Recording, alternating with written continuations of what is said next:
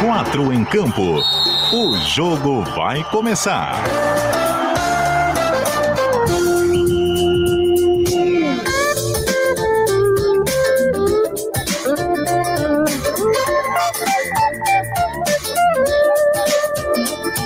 Apresentação: Cadu Reis. Cheguei, raça! 8 horas e 5 minutos da noite desta sexta-feira, é o dia 11 de junho de 2021. Está chegando o dia dos namorados. Sextou aqui no nosso Quatro em Campo. A gente vai junto no rádio até as 9 da noite com aquela resenha sobre o movimentado futebol de Santa Catarina. Uma sexta-feira de saída de jogador importante do título catarinense no Havaí Futebol Clube, também da confirmação de chegada de um novo atacante ao Figueirense para a disputa da Série C do Campeonato Brasileiro. Começou a Eurocopa, vem aí Copa América e futebol não falta para a gente falar com os representantes catarinenses indo a campo neste fim de semana pelas quatro divisões do futebol brasileiro. Comigo nessa, o nosso queridíssimo DJ Leandro Lacerda, nas picapes nesse momento, colocando o sonzão que você acompanha nos 91.3 FM e também no 740M do Dial aqui na região da Grande Florianópolis. Temperatura desse momento na casa dos 17 graus aqui na capital do estado. Você também pode nos acompanhar em todas as partes do planeta no aplicativo NSC Total, no site cbndiario.com.br e na nossa maravilhosa live no Facebook, no Twitter e no YouTube. Faça o favor de deixar o seu joinha, espalhar a nossa transmissão, compartilhá-la se tivermos a colaboração de vocês, vocês sabem, tem sido uma semana pródiga no sentido dos ouvintes do Quatro em Campo ganharem brindes. E isso pode se repetir nessa sexta-feira, em que a gente também tem convidados especiais daqui a pouco. O terceiro maior artilheiro da história do Figueirense Futebol Clube, senhor Albeneir Marques, estará conosco por aqui para falar do centenário do Alvinegro e no segundo bloco, olha, eu vinha tentando há alguns dias conseguir uma história muito interessante para nós, uma verdadeira aula de história sobre a fundação do Figueirense Futebol Clube naquele contexto da Florianópolis dos anos 20. Logicamente, a gente está no clima do centenário do Furacão que se completa neste sábado. É dia dos namorados e festa em dose dupla para o torcedor alvinegro que tem sim de celebrar os 100 anos dessa instituição do nosso futebol de Santa Catarina. 8 horas e 8 minutos, 4 em campo no ar e Leandro Lacerda disparando a vinhetinha. Escalação. Sexta-feira também tem escalação do nosso Cartola FC, nos preparando para encarar os adversários da Liga Giro Total durante esse fim de semana e vou precisar das dicas dela, é claro. Dani Valsbury está com a gente no 4 em Campo, sextando. Boa noite, Dani, tudo certo? Sextou, Cadu, um prazer sempre participar. Leandro, tudo bem? Vamos falar hoje de Cartola e também muito de Figueirense. Verdade, Dani. Agora é o seguinte, as nossas sextas-feiras, né, ainda que o Alvinegro seja o principal assunto do programa de hoje por conta do centenário, a, a nossa sexta-feira começou com o impacto dessa informação desde o período da manhã, uh, naquele momento ainda uma possibilidade de retorno do Giovani, meio-campista, autor do gol do título catarinense pelo Havaí, lá pelo Cruzeiro, uma solicitação da Raposa que mudou de técnico. O Mozart acaba de ir para lá, o cara que viu Giovani jogando tão bem aqui no Campeonato Catarinense, solicitou a volta dele e aí por conta do contrato, Cruzeiro já pagava 70% dos salários e tinha a previsão em cláusula para poder exigir o retorno do jogador. Isso acaba acontecendo e o Havaí perde o Giovani. Informação de impacto nessa sexta-feira. E na tua visão, Dani, uma perda também de impacto nesse elenco? Sim, concordo contigo, é uma perda ruim, né? O Giovani, que foi campeão estadual em cima do Mozart, agora vão trabalhar juntos lá na Série B, é, no Cruzeiro. É uma perda ruim para o Havaí, para o Claudinei Oliveira, né? O, o Giovani, que estava dominando ali o meio-campo junto com o Bruno Silva, E agora o Claudinei vai ter que achar outra peça aí no elenco para dar aquela liga de novo, porque o meio-campo já estava entrosado, né? Ele, Bruno Silva ali, e agora tem que mudar de novo. E vamos ver o que o Claudinei vai fazer. Mas é uma perda bem ruim para o Havaí. Jogador de qualidade. Verdade, Dani. Um cara que fez só dois gols pelo Leão, mas os dois muito importantes. Bem um importantes. Na Copa do Brasil em Cascavel e o outro não precisa nem dizer lá na Arena Condá. Aliás, aproveitando a informação do nosso colega Rodrigo Faraco, a apuração que ele realizou durante essa sexta-feira, não deve vir ninguém nesse momento do Cruzeiro uh, por uma espécie de compensação por esse retorno do Giovani. Informação que agrega o nosso queridíssimo Rodrigo Faraco também ligado com a gente, interagindo por aqui. Para completar o nosso time, também figurinha carimbada, né? Tá virando contratação fixa, o jogador que não sai mais do time. Everton Silva, boa noite, meu querido, tudo tranquilo? Boa noite, Cadu, boa noite, Dani, boa noite todo mundo ligado no quadro de campo. Mais Aldrovani ou menos Aldrovani hoje, Cadu? Ah, tá, tamo, na minha avaliação, assim, uns 68% Aldrovani no, no mínimo. Ô, Dani, a gente recebeu essa denúncia ontem à noite aqui no programa da semelhança do Everton, colocamos na telinha da nossa live a minha impressão é que assemelha-se bastante a tua. Olha, agora que tu falou, lembra um pouco, sim. Foi o Jaime Vieira quem lançou essa. Agora, o Everton, perguntei para Dani da, da perda do Havaí. E no lado do Figueira, a notícia dessa sexta-feira é uma chegada. O Andrew, que a gente viu tanto tempo no Criciúma, foram cinco temporadas no profissional do Tigre, passou pelo Brusque de maneira discreta no Catarinense, sem ser titular, tá chegando ao Alvinegro. Será que pode acrescentar, sim, mano? Pode, Cadu. É, cara, para aquilo que a gente comenta que a Série C né, disputada, cada palmo de campo ali é bastante brigado. O André é esse cara que pode fazer esse, esse papel para o Figueira aí. Acho que é um bom nome para a Série C. O Figueirense mandou muito bem na, na busca por esse nome aí, cara. Ô, Cadu, e a gente lembra que o André está chegando, mas o Lincoln está saindo, né? Então é uma entrada e uma saída também no Figueirense hoje. É, o Lincoln, jogador que pertence ao Palmeiras, a gente sabia de toda essa ligação dele com o Figueirense, até emocional, né? O cara que é aqui da região da Grande Florianópolis, mas que está retornando ao Palmeiras do empréstimo, Dani?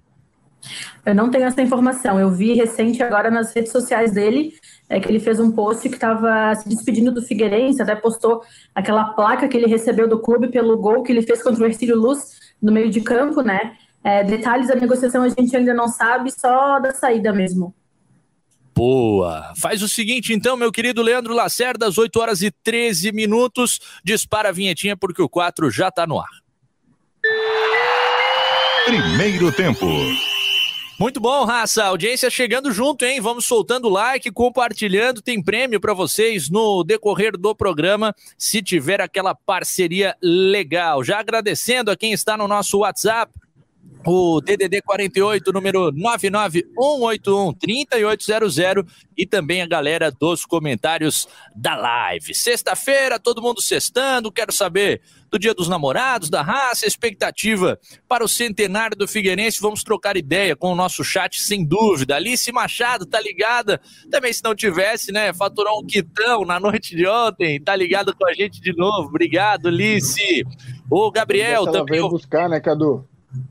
Ah, pois é, Alice pode responder aí nos comentários se ela já apareceu. O Sidney, que faturou ontem, eu sei que já esteve aqui na NSC nessa sexta-feira para levar o kit dele. O Valmir Vieira, viva o Havaí, tá mandando ele. O Jaime Vieira, Dali, boa noite. O Bob Felisbino, bom programa, peguei meu kit. Mandei a foto no WhatsApp. Ah, então já tem uma geladinha para acompanhar o 4 em campo. Vai ficar melhor ainda. Boa noite, Cadu. Essa é a melhor edição da semana? Pergunta o Lenoir. Evidente, né? É, é algo que eu dizia na época do CBN Diário Esportes, sempre que cumprimentava o apresentador, a melhor edição da semana. Não tem como, né, ô Dani? Com certeza, né? Hoje temos muitos convidados especiais também. E a edição todo dia sempre é a melhor da semana. A gente sempre tenta fazer o nosso melhor. Ah, mas na sexta tem aquele gás a mais, aquele gás natural, hein, ô Everton? O sexto é logo ali, né, Cadu? Ah, tá muito próximo, tá, tá extremamente próximo e ainda tem a questão do, da montagem do time do Cartola agora nas sextas-feiras, então é um programa sempre para lá de bom. Seguinte, a Dani cantou a pedra, então vamos dar uma olhada aqui no, no Instagram do Lincoln, que está comunicando essa saída do Figueira. Estou colocando na tela para a galera que nos acompanha através da live. E vou ler aqui também a mensagem do jogador, é claro, para quem está conosco através do rádio. Lincoln Júnior, lá no seu Instagram, venho aqui anunciar o meu desligamento do Figueirense Futebol Clube. Sei que não é um adeus, mas sim um até logo, um clube no qual tenho um carinho, uma gratidão enorme por tudo que vivi.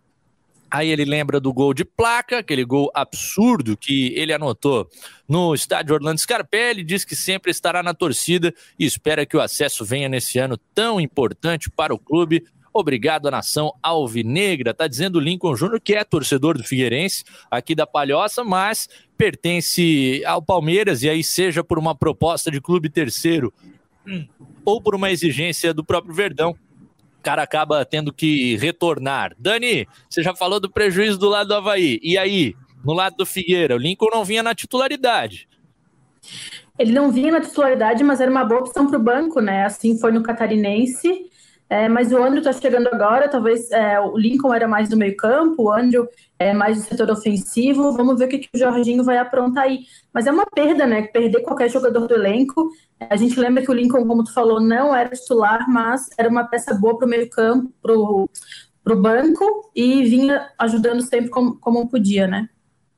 Everton, eu particularmente gostava do futebol do Lincoln, cara. Um jogador que não tem medo, né, do um contra um, de partir para cima dos adversários, de criar ocasiões nas proximidades da área.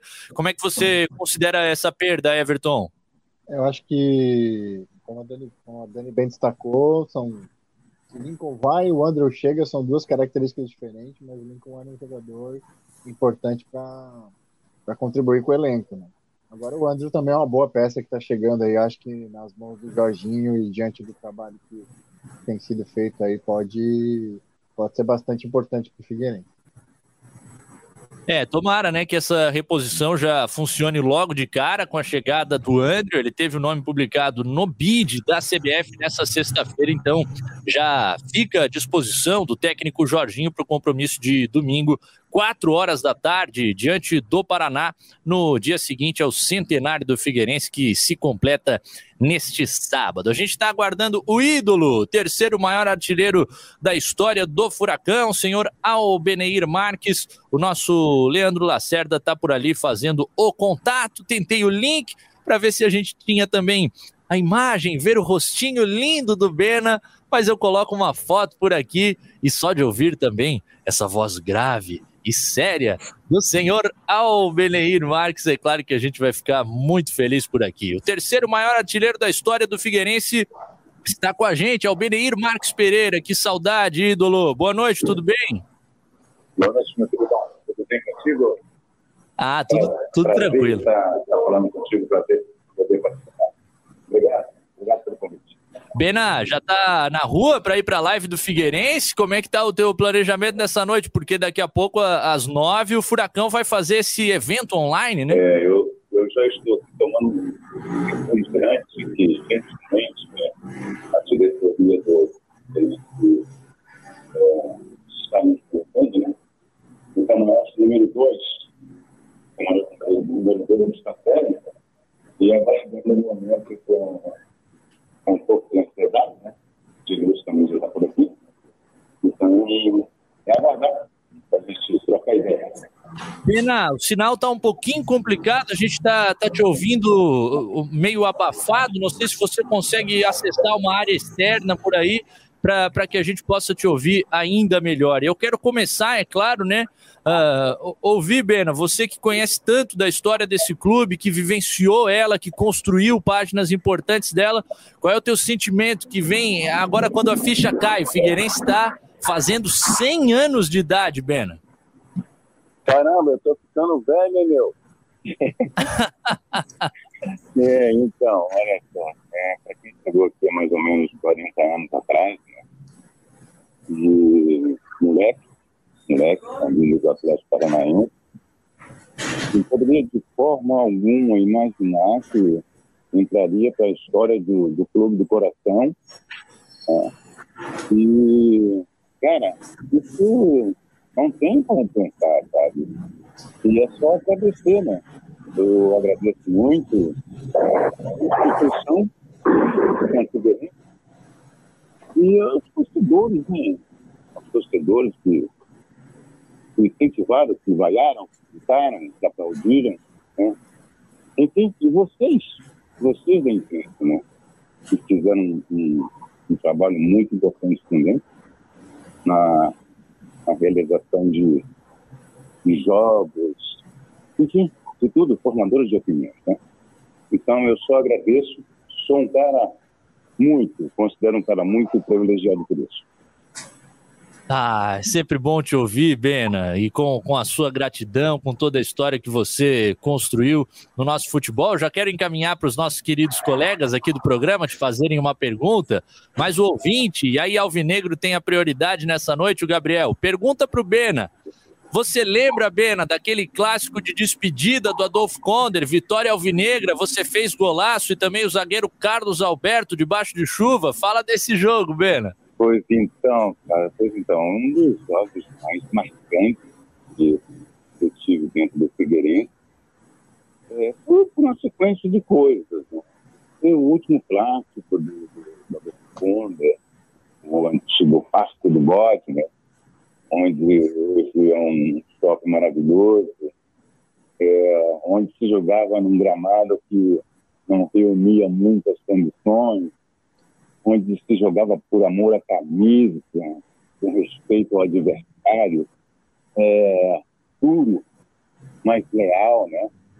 Então existia muito isso, né? E eu fui agraciado mais uma vez com um dos gols, né? o segundo gol. O primeiro gol um gol de, uma cultura muito grande também do Carlos Alberto, o zagueiro, deu um chapéu na defesa do Havaí, no goleiro Gilson e fez o gol. O meu, tirando a bola, tirando a bola, tirando a bola, como diria o Roberto Alves, né? Onde é que esse cara vai, pô? Vai estar arquibancada? quando o meu, quando meu esperava, eu virei e consegui acertar um, um muito bonito. Então, esse, esse clássico do, do, do Funder, ele marcou, marcou não só na minha carreira, mas como na história de, também dos clássicos de Florianópolis. Esse é aquele jogo que tu chapela a defesa inteira com um toque na bola, é isso? É, esse foi o, o, o primeiro gol. O primeiro gol foi do Carlos Alberto. Ele deu um chapéu na defesa, né? É, o Gilson saiu, ele deu um chapéuzinho no Gilson também. Deu um tapa para dentro, deu muito bonito. O meu, eu fui na bola pro lado, pro lado, pro lado. Fechei o olho e soltei o pé, né? É, e ele entrou. Então, assim, ó, é, são coisas que, que ficam travadas, né? ficam travadas na memória da gente, na memória do torcedor. E isso é, é muito gratificante. É, agora é o seguinte, estou monopolizando o ídolo por aqui. Dani, manda uma pro Bena. Oi, Benair, boa noite. Um prazer estar falando contigo. É, eu, eu me formei na Estácio em jornalismo e em 2012 eu lembro que eu assisti um TCC é, sobre a tua história é, de duas estudantes que, que eu conheci também na Estácio, né? É, eu queria que tu falasse um pouquinho desse reconhecimento, né? Além da torcida, é, esse espaço na mídia que tu também ganhou, é um ídolo do Figueirense, é, 93 gols pelo Figueirense, né, terceiro maior artilheiro.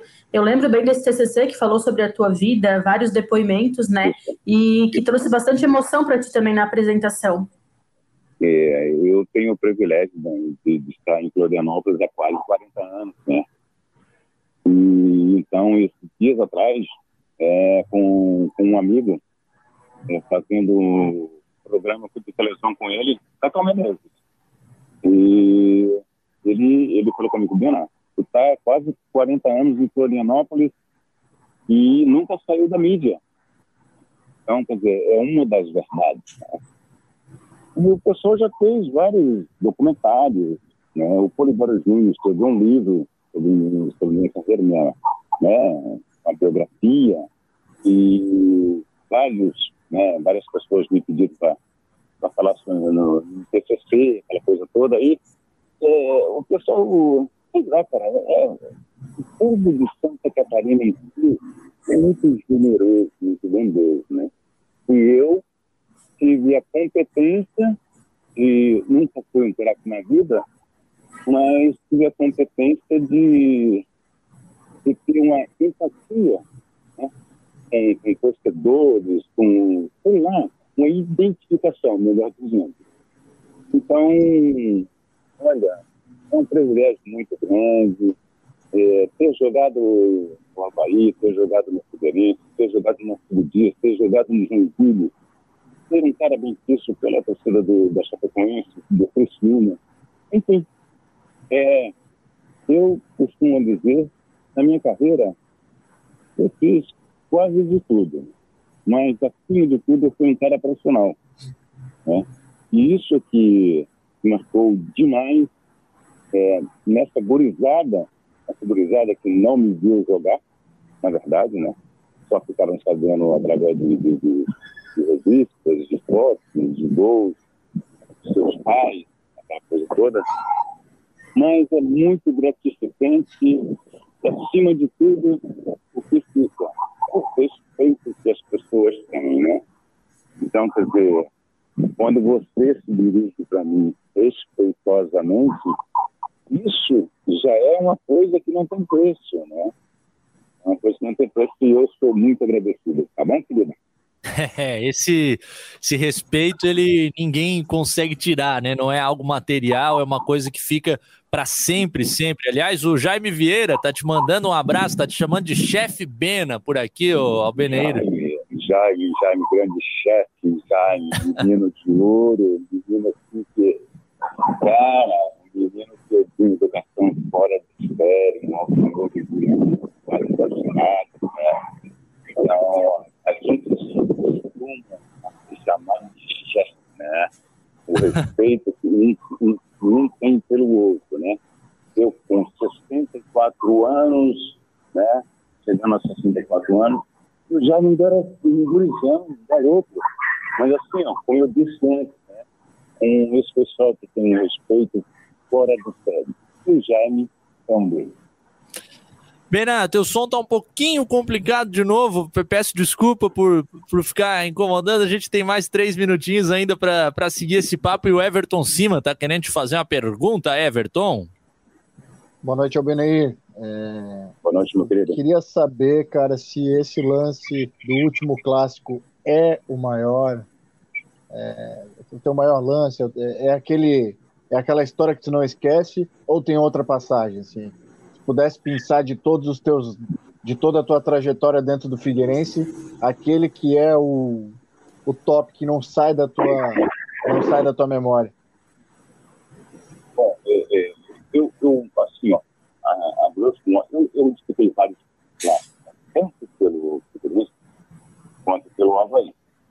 Mas o que ficou mais marcado né, para torcedores, para torcedores, por ser o último clássico do Adolfo Conde, por, ser um dos últimos clássicos do, do, do sei lá, cara, de uma, uma pintura muito grande, sei lá, um clássico diferente, um clássico diferente. Eu posso colocar esse como o clássico da minha carreira, entendeu? O clássico uhum. que marcou e realmente marcou, né? É, de todos eles. Mas o, o clássico é sempre clássico, é um jogo que muitos dizem que é diferenciado, para mim nunca foi diferenciado. Quer dizer, tem as suas diferenças, né? Mas o que existe acima de tudo, que eu sempre fiz acima de tudo, em todos os clássicos, em todos os jogos, foi manter o respeito não só com o adversário, mas também com torcedores. Eu acho que nós temos, nós tínhamos torcida para vibrar quando fizéssemos um gol, né? tínhamos companheiros para abraçar, e essa votação, infelizmente, ela faz parte, mas não pode chegar às vias de impacto, né? Claro. Então, eu, eu sinto, me sinto um cara privilegiado E eu acho que o clássico que mais marcou foi esse. Bena, esse, essas datas especiais são momentos de reflexão, né? Então, para a gente concluir, queria ouvir qual é o teu desejo, o que é que tu imaginas para os próximos 100 anos do Figueirense, Bena? Gostaria que hoje o Figueirense estivesse numa fase bem melhor. Hoje. Hoje. Não é daqui a, a tanto tempo, eu não sei. Eu não, eu não tenho mais 64 anos pela frente. Eu sei disso mas eu gostaria que o Figueirense estivesse hoje em, em uma fase diferente, em um momento diferente. Né? Mas, infelizmente, por incompetência de dirigentes, por incompetência de pessoas que entram pela janela, eu não entrei pela janela, mas por incompetência dessas pessoas, infelizmente, infelizmente, em tudo que amanhã vai completar 100 anos, está disputando uma série C e tem que tomar muito cuidado para não cair. Se as coisas não ficarem com mais transparência, não tiverem mais trabalho pela frente, mais seriedade pela frente, não sei. Não sei o que pode acontecer. Mas eu, como muitos alvinegros, eu tenho esperança e eu tenho uma vontade enorme de ver novamente um Scarpelli com muita gente em uma outra série. Fantástica fala, né? É o Bena que a gente conhece, é ídolo, é sincero, fala aquilo que pensa, gostaria que o clube não estivesse nessa situação, faz o alerta para a necessidade de melhora, pensando no bem do Figueirense, é claro. Sensacional. Beneir Marques Pereira, muito obrigado por ter nos atendido mais uma vez. Você sabe que a casa é sua, Bena. Um beijo no coração de cada um de vocês, tá bom? Faz o bem para todos. Ah, é um querido é um querido, esse é o Beneir Marques Pereira, que nos atendeu por aqui no Quatro em Campo. A Dani até falava de TCC, né? O, o Albeneir foi entrevistado no meu trabalho de conclusão de curso de jornalismo na Universidade Federal de Santa Catarina. O tema não era ele, mas a gente tem imagens com o Bena lá no nosso documentário. Cara fantástico. 8h32, repórter CBN. Já já a gente volta para resenhar e tem uma aula de história sobre o Figueirense no Quatro em Campo hoje. Caderno e caneta em mãos. Intervalo.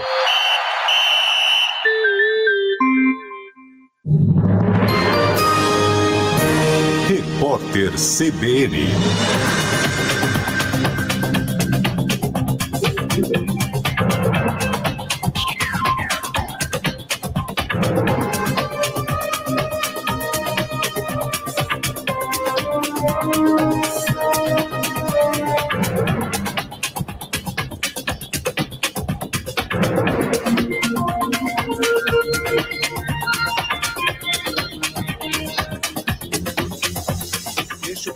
Reajuste no gás de cozinha desde que o general Joaquim Silva e Luna assumiu a presidência da Petrobras em abril.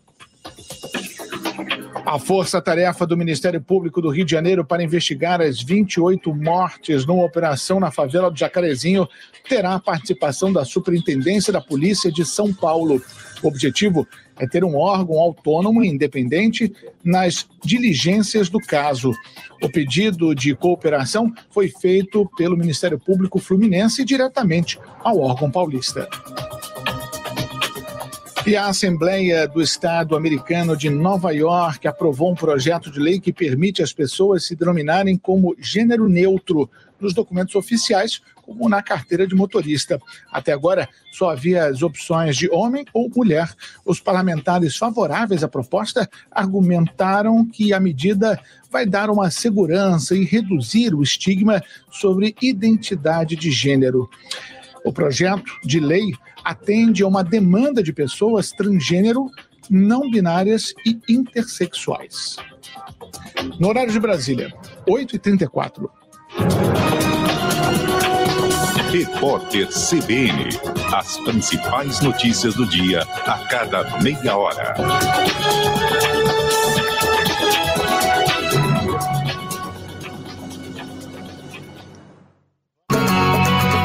Aqueça o coração de quem precisa na época mais fria do ano. Participe da campanha do Agasalho Angelone. Deixe suas doações de roupas, calçados, cobertores e artigos de frio em qualquer loja ou posto da nossa rede.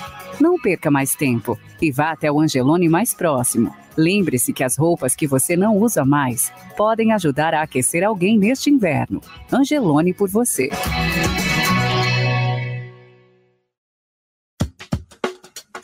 Se você quer alugar e não quer se incomodar, na Ibagi tem, na Ibagi tem. Tem a garantia de recebimento, tem atendimento presencial e pros moderninhos também tem atendimento digital. Se você quer alugar sem ter um fiador, na Ibagi tem, na Ibagi tem. Em aluguel a gente manda bem, vem, vem, vem, na Ibagi tem. Você que sempre cuidou do seu carro, agora é ele que cuida de você. Na geração você encontra Hyundai Blue Link, serviço de carro conectado da Hyundai. Você conta com várias funcionalidades que trazem maior segurança e comodidade para a sua vida. Você fica mais protegido em caso de roubo, além de tranquilidade de assistência 24 horas, segurança do acionamento automático de socorro, verificação de falhas e muito mais. Saiba tudo sobre Blue Link. Visite nossa loja. Geração Hyundai, Avenida Presidente Kennedy 112, fone 32 980000 no trânsito de sentido à vida. Hyundai. Algumas escolas vão começar a retomar as aulas presenciais. Por isso, o governo federal, por meio do Ministério da Educação, preparou um guia de orientações para retorno seguro às aulas nas escolas de educação básica. Secretários, diretores, professores, pais e responsáveis, baixem o guia em gov.br/mec e ajudem a dar mais segurança aos estudantes. Ministério da Educação, Governo Federal, Pátria Amada Brasil.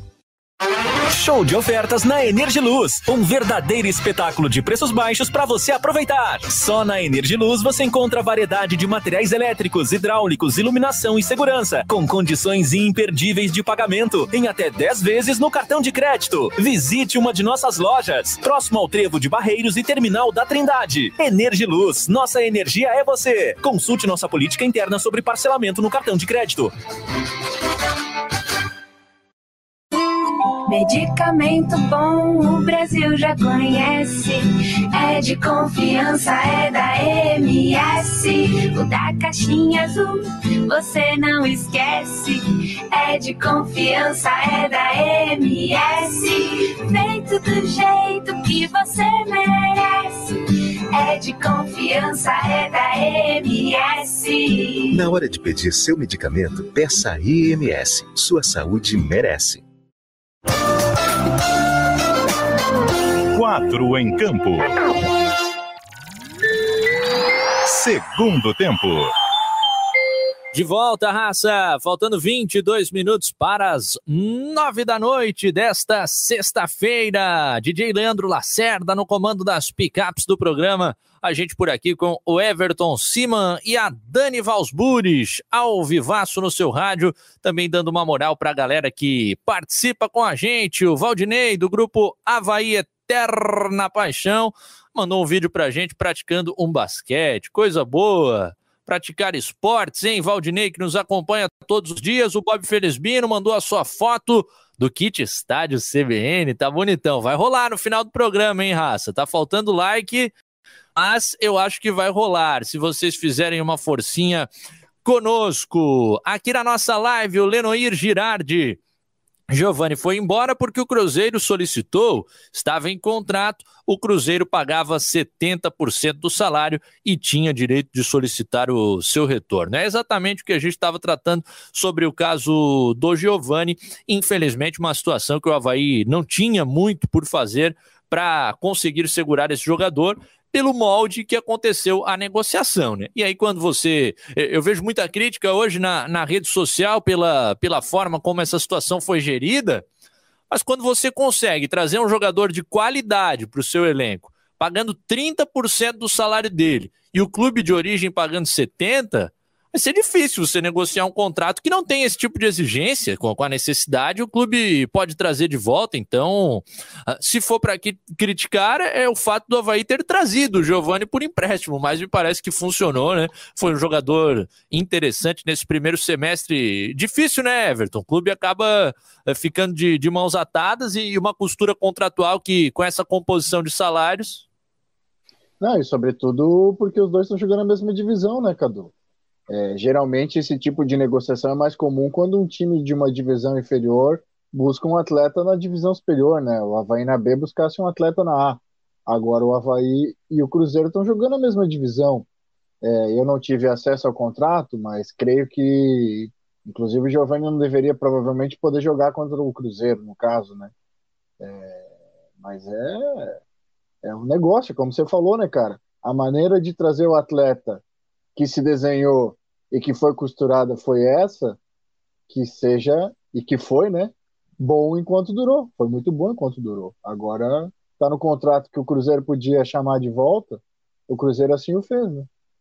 É, e aí tem a história, né, que foi o Matheus Barbosa para lá, o Havaí renovou o contrato com o MB para poder emprestá-lo ao Cruzeiro, poderia até solicitar o retorno do jogador, mas a gente sabe a dificuldade que há com o Matheus Barbosa no Havaí, depois daquela cena junto à, à torcida havaiana, e, e também o cara tá sem moral lá no Cruzeiro. A questão do Matheus Barbosa é o contrário, os dois times querendo o Giovani e, e nenhum deles querendo a possibilidade da volta do Matheus. Ô, ô Dani, o que, que você pensa de tudo isso? Essa parte do Matheus Barbosa é, é, complicada, né? A gente lembra daquele episódio, eu estava trabalhando no GE até naquela partida, e é uma coisa complicada, né? A torcida, imagina ele voltando para o Havaí. É, hoje a gente não tem torcida nas arquibancadas, mas imagino que a repercussão seria bem negativa. E sobre a parte do Giovani, quando acontece um contrato desse tipo, em que um clube paga 30% e outro paga 70%, é, geralmente tem muitas cláusulas ali, né, que podem, é, que que obrigam o jogador a voltar, ainda mais quando tem técnico novo, né? Agora o Mozart chegou, viu todo o elenco, viu que o Cruzeiro, que o Giovani pertence ao Cruzeiro, e ele viu o Giovani jogar aqui no Catarinense, decidiu o jogo contra o Chapecoense, então o Havaí não tem muito o que fazer nessa história, né? É só aceitar e agradecer ele pela ajuda na, no título do Catarinense.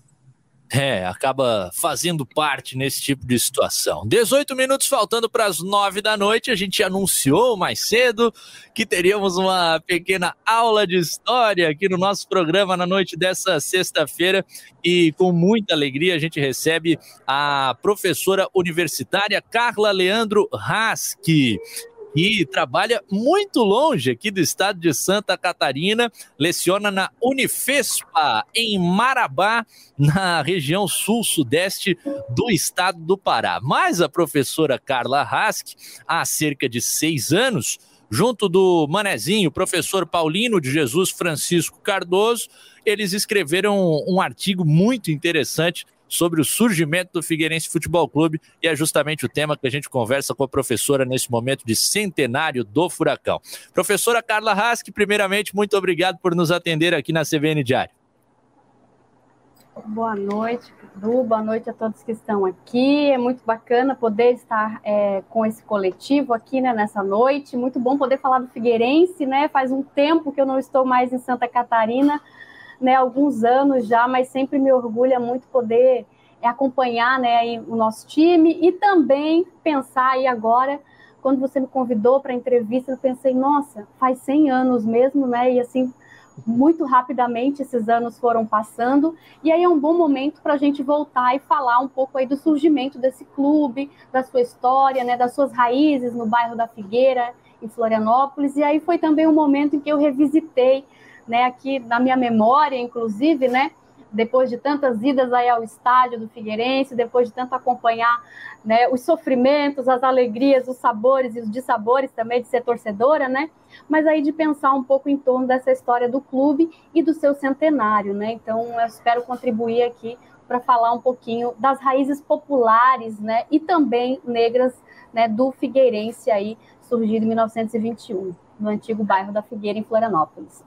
Contar um pequeno bastidor da participação da professora Carla é que o pessoal se deu bem lá, ganhou 20 minutinhos de liberação mais cedo, na noite de sexta-feira. Ela tinha aula até as 9, mas foi muito gentil conosco e liberou o pessoal 15 minutinhos antes para bater esse papo com a gente. Então, então, liberei os alunos, eles me cobraram depois, professora, nos envie, né? A, a, entrevista, ficaram super felizes porque não tinham conhecimento ainda de que a professora deles também já tinha escrito sobre futebol. E eu disse a eles, né, o que eu acho que é muito importante, né? A gente não pode é, pensar as coisas, né, os espaços, inclusive os clubes de futebol, sem a história, né? Então, é, tudo tem uma história, tudo tem uma explicação ou várias explicações, né? Então, é sempre isso que a gente tenta trazer, né, nesse sentido. Professor, para a gente finalmente entrar na entrevista, uma última eh, pergunta inicial. Já ouvimos do teu sentimento em relação ao Figueirense. Tu és manezinha, apesar de estar aí no Pará? Não, não, eu sou do interior de Santa Catarina, mas eu morei 14 anos, um pouquinho mais de 14 anos, é, em Florianópolis, né, e em São José também. Então a gente tem um carinho muito grande, né, inclusive frequentadora assídua, né, do estádio do Figueirense. Então eu deixei isso um pouco para trás porque estou um pouquinho longe agora, né? Então a gente tem uns 3 mil quilômetros aí que nos distanciam fisicamente, mas o amor pelo Figueirense é, é constante. Do interior ah, que... da onde, professora? Só por curiosidade.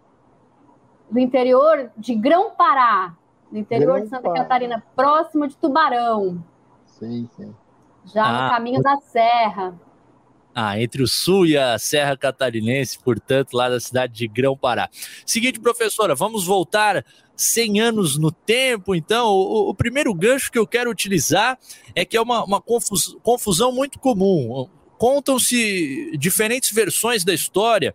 Era uma rapaziada na figueira da Praça 15 ou essa figueira do Figueira não é a figueira da Praça 15, professor?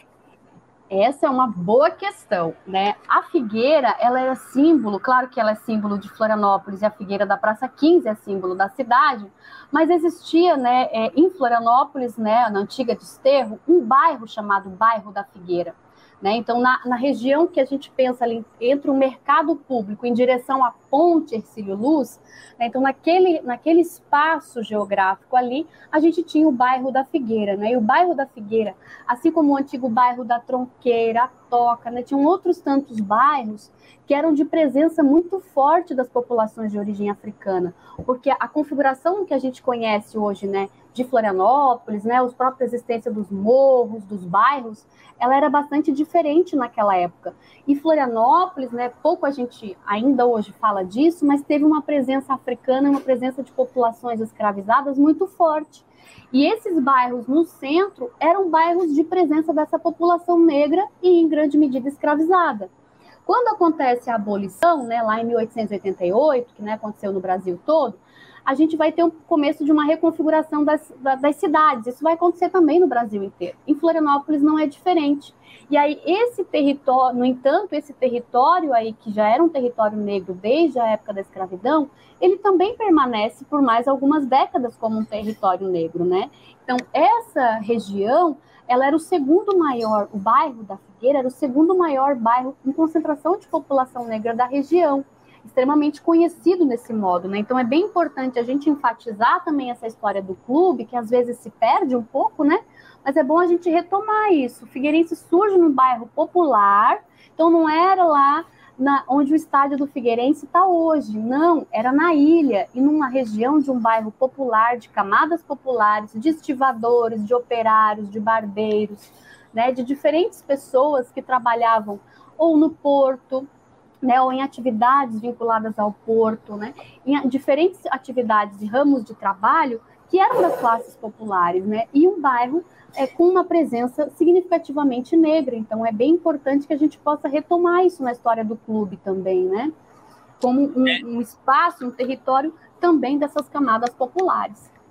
É interessante, né, professor? Até tá na nossa imagem, para quem nos acompanha pela live, ali, a, a, foto que vocês estamparam no artigo da rua Conselheiro Mafra, é, é aquela região ali da Francisco Tolentino, é onde é, era o, o, bairro da Figueira, né? E a gente já percebe uma Florianópolis muito diferente dessa da, da realidade atual. Ô, Dani Valls, vamos explorar esse contexto, a Floripa dos anos 20, o surgimento do Figueirense. Manda uma pergunta para a professora Carla. Oi, Carla, boa noite, um prazer falar contigo. É, a minha pergunta é também um comentário, assim, para falar um pouquinho da pesquisa de vocês, né? Porque hoje em dia a gente tem câmeras fotográficas, tem fotos de tudo e é, redes sociais. Como é que foi a pesquisa de vocês para fazer esse livro é, sobre o Figueirense? Essas fotos, as informações do começo? Então, na verdade, assim, é um capítulo de um livro que foi organizado, né? Um livro pelo organizado pelo professor Alexandre Vaz e o Norberto da Labrida, ali nos idos de 2014, por conta da própria Copa do Mundo no Brasil. Então, foi um momento que a gente trouxe à tona, mais uma vez, a necessidade. Bom, a história também tem que falar do futebol, porque o futebol é parte da história do nosso país, né? E não é diferente em Santa Catarina. Então, a gente escreveu. É, diferentes profissionais da história, né, professores, escreveram sobre os clubes de Santa Catarina e eu e o professor Paulino escrevemos sobre o Figueirense. O que, que a gente fez? Na biblioteca pública aí de Florianópolis tem muito material sobre o surgimento dos clubes, né, sobre a questão de notícias, sobre imagens também, é, assim como na casa da gente, como é que chama? Não é Casa da Cultura, Casa da Cultura é aqui em Marabá. A, a Casa da Memória. Ó, estava fugindo já o nome. A Casa da Memória também tem um acervo muito rico em Florianópolis né, de imagens da cidade, de imagens que remontam a esse período. Então, foi esse material que a gente usou. Fotografias, material de jornal, né, e também, claro, bibliografias né, do pessoal que já tinha trabalhado com esporte, com futebol, né, com o surgimento aí de clubes operários, né, de clubes é, de diferentes clubes, inclusive de clubes negros, clubes de dança que surgiram nos anos 30, né, um pouco depois aí do Figueirense, mas que também tinham clubes de futebol. Então, assim, a experiência aí de Floripa é marcada né, por esses diferentes clubes, né, e, e também pelos diferentes clubes que têm essa origem nas camadas populares e também nesses territórios negros. O que muitas vezes é até interessante que vai, é, vai um pouco contra né, o que a gente tem até na própria história do futebol, de que ah, era um esporte de elite, né, assim como o remo, outros esportes. Não, rapidamente o esporte, né, o futebol, ele popularizou, então ele foi tomado pelas camadas populares, né? E eu acho que uma coisa que é bem bacana a gente enfatizar dessa própria história do Figueirense, né, e retomar isso, assim, né, aproveitar o centenário para isso, é da própria questão do futebol e o racismo, que é um tema tão presente, né? E que, assim, durante muito tempo, né, a, os homens negros, né, em especial, não puderam compor os times de futebol, né? E a gente está falando aqui de um clube que surge, inclusive, com pessoas nas suas lideranças que são do bairro negro, e o próprio Trajano Margarida, que é uma figura que não é só nome de rua aí no centro de Floripa, né? Mas um intelectual negro muito famoso da cidade e que também estava na composição desse grupo, né? Então, um importantíssimo orador, poeta, é uma marca aí da, de Floripa, né? Então, acho que é bem importante a gente aproveitar para isso também, para retomar esse tipo de memória. Verdade, em um contexto que o futebol começa a se misturar com a sociedade, né? Mas começa pela elite. A gente tem, por exemplo, aqui no Brasil o Vasco da Gama, que conta muito essa história de ter aceito os negros, e o Figueirense teve negros no seu embrião, em pleno 1921. Everton, manda uma para a gente seguir o papo. Eu ia falar justamente, justamente disso, Cadu. Você trouxe um, um recorte interessante disso. É, dessa relação, né? O Figueira tem o, tem o movimento negro no, no seu nascedouro, né, cara? Enquanto muitos clubes vão, é, trabalhar essa questão um pouco mais à frente, né? O Vasco da Gama, por exemplo, é o primeiro a contratar negros Na verdade, é até mais uma constatação do que uma pergunta. Agora, o que eu queria perguntar para a professora era, nesse artigo, nessa pesquisa, o que mais lhe, lhe trouxe curiosidade, o que mais lhe fez ficar pesquisando e, nossa, isso aqui, meu Deus, o que mais lhe atraiu na pesquisa, professora? Então, tem muitas lacunas ainda, né? Que eu acho que valeria a pena, ó, para quem está escutando a gente, gosta de história, vale uma pesquisa mais a fundo, porque eu sei que tem um material, inclusive lá na Casa da Memória, de jogos que foram narrados aí, né? Há, há bastante tempo, então desse começo do século XX, mas principalmente nos anos 30, 40, que daria para a gente fazer é um levantamento muito interessante sobre como é que era efetivamente os jogos, o que, que se cantava na torcida, né? Por exemplo, como é que eram os cantos, né? Como é que era o grito da torcida? Então a gente tem muitas coisas do futebol que ainda precisam é, ser evidenciadas, né?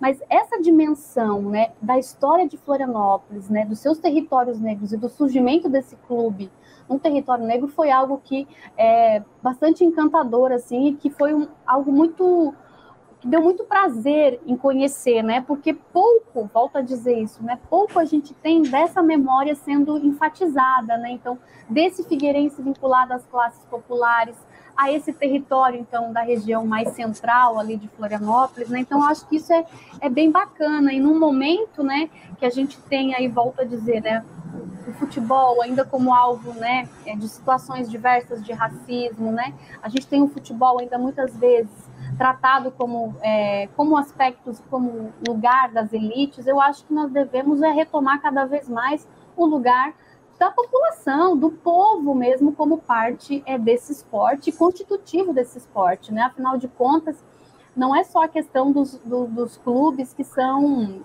é, profissionais, né? Mas se a gente for pensar desde o começo, né, da, da, popularização desse esporte no Brasil, clubes operários, né? Então a gente tem os ferroviários, né? Tem clubes de estivadores, né? Tem clubes de, das mais diferentes é, profissões que vão ser clubes é, das camadas populares e clubes de futebol, né? Que estão vinculados aí a essas experiências também é, do trabalho, do esporte, do lazer, né?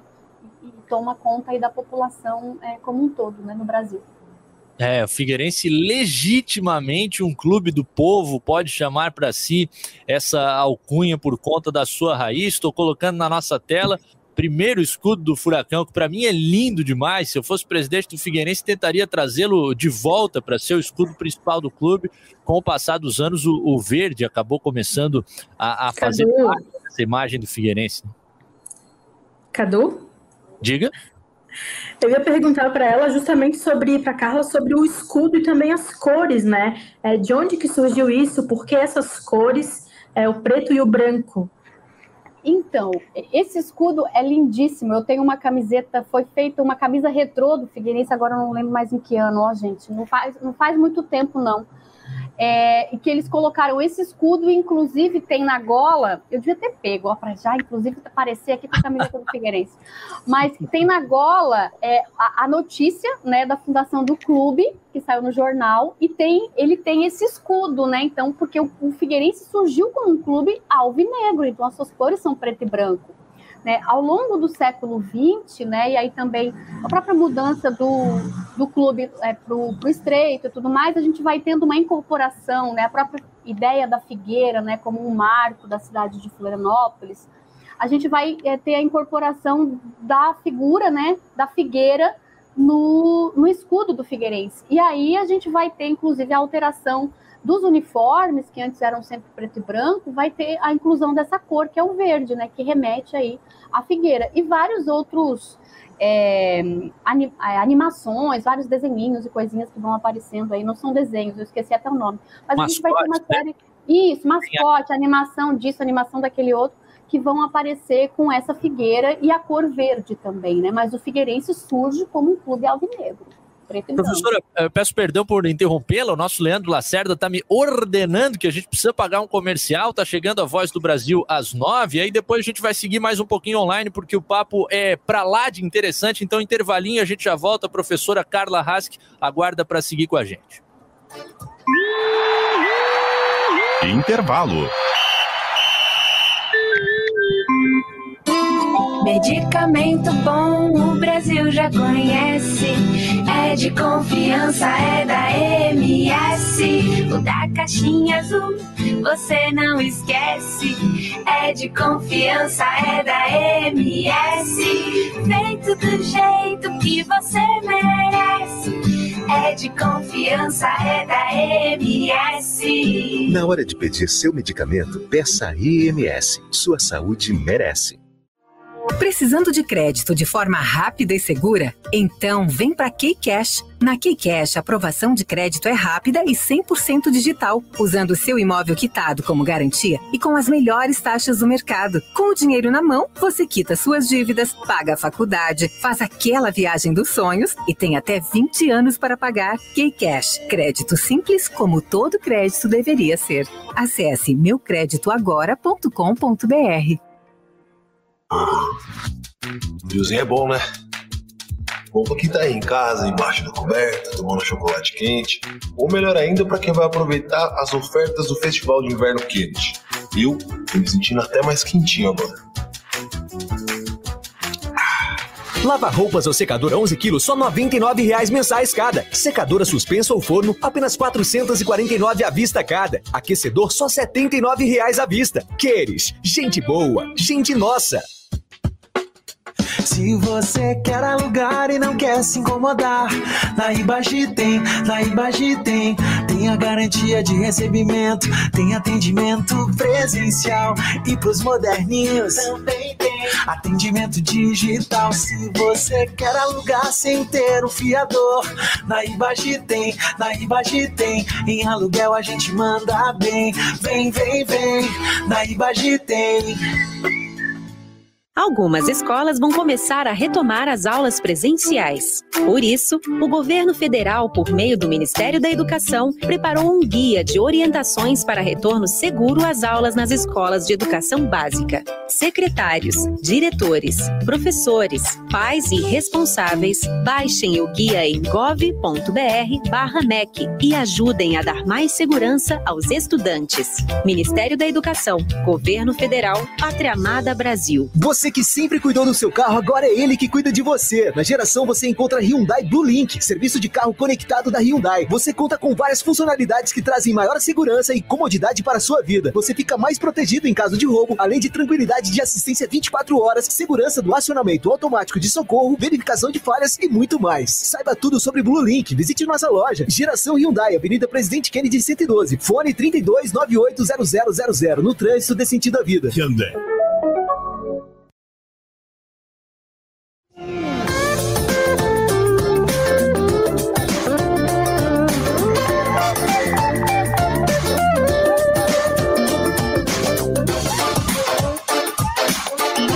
Cadu Reis. De volta, minha turma. 9 horas e um minuto agora na nossa privacidade aqui, falando apenas para todo o planeta, através da internet, no aplicativo NSC Total, no site cbndiario.com.br e também na nossa live com imagens para você no Facebook, no Twitter e no YouTube. Estamos com o nosso DJ Leandro Lacerda no comando, com Everton Siman e a Dani Valsburich do nosso time e a convidada, a nossa entrevistada, que está nos dando uma aula, a professora Carla Haske, uh, professora universitária de História. A gente falava sobre o Figueirense, o contexto daquela época da Floripa dos anos 20. Como é que, pelos estudos que vocês fizeram, professora, o, o futebol foi mergulhando na sociedade aqui de Florianópolis daquela época e, e como o Figueirense ajudou aquelas pessoas da Figueira, quem sabe, serem menos marginalizadas, como possivelmente eram naquele cenário? Boa pergunta essa, ó, muito boa mesmo, porque assim, o futebol, tornando-se mais popular, né, ele alcançou também é, mais pessoas, né, então assim, é, um bairro que antes era mal visto, né, o bairro da Figueira, ele era um bairro mais empobrecido em grande, grande medida, né, e também mal visto por conta da quantidade de populações e, e de uma série de coisas ele era um pouco meio mal visto assim na história da cidade, né? Era um dos bairros mais marginalizados, digamos assim, como se fosse uma periferia, né? de Floripa. E aí a própria questão do futebol, né, desses laços que foram sendo estabelecidos, também trouxe outros olhares sobre esse bairro. E principalmente, como eu falei antes, né, ali nos anos 30, 40, isso foi se popularizando muito mais o futebol e a gente foi tendo muitos é, clubes sendo criados, né? Eu trabalhei com uma pesquisa também muito bacana sobre os clubes negros em, Flori em Florianópolis, principalmente ali na região que hoje é agronômica, pega também ali do maciço do Morro da Cruz, em grande medida, né? Pega também a parte ali das escolas de samba, todos esses bairros, todos esses espaços tiveram clubes de futebol também, ou clubes vinculados a clubes negros, ou então clubes também é, de profissões, clubes operários, né? Clubes de diferentes é, trabalhadores. Aí. Então é algo bastante positivo, né? É, para a cidade e também para as suas camadas populares é, esse acesso ao futebol, essa popularização do esporte. Professora, vou polemizar um pouquinho a nossa conversa por aqui, vou jogar na nossa tela da live site oficial do, do Figueirense, para a gente entender se a senhora acredita que merece algum tipo de correção ou, ou se a história está tá bem contada. Eu foco nesse trecho aqui, ó. Com dia e hora marcada para o encontro em maio de 1921, Uh, o grupo que anteriormente se reunia para as conversas sobre futebol focava na criação de um novo clube. Com o cenário da Praça 15, os bate-papos do dia a dia tinham em pauta decisões importantes como a escolha do nome para a futura agremiação. O único momento em que a localidade da Figueira é mencionada nesse texto sobre a história do Figueirense é justamente nessa, nesse parágrafo seguinte por aqui, que o João Siridaques, todo mundo sabe que foi o idealizador do nome Figueirense, o Janga, defendia que o clube se chamasse Figueirense, porque muitos dos encontros aconteciam na localidade da Figueira, famosa árvore centenária do centro da cidade. É a única menção que tem ao bairro do Figueirense, pelo menos com o clube contando a sua história por aqui no, no site oficial. A senhora acredita que merece reparo?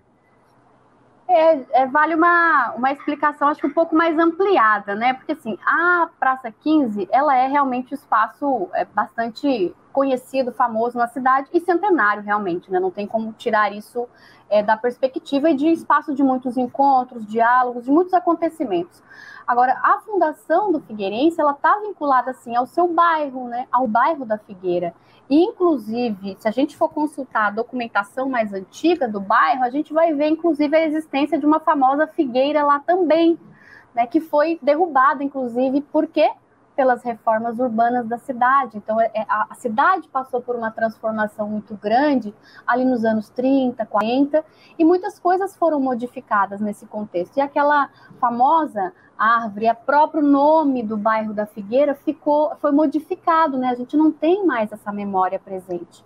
Né? E isso acaba também por impactar algumas das narrativas, né, que aparecem como mais fortes, digamos assim, é sobre é, a história da própria cidade de Florianópolis e também do próprio clube, né? Mas eu acho que valeria um, uma ampliação dessas abordagens no sentido de remeter justamente a essas origens no bairro da Figueira, num bairro de camadas populares e também no território negro de Florianópolis.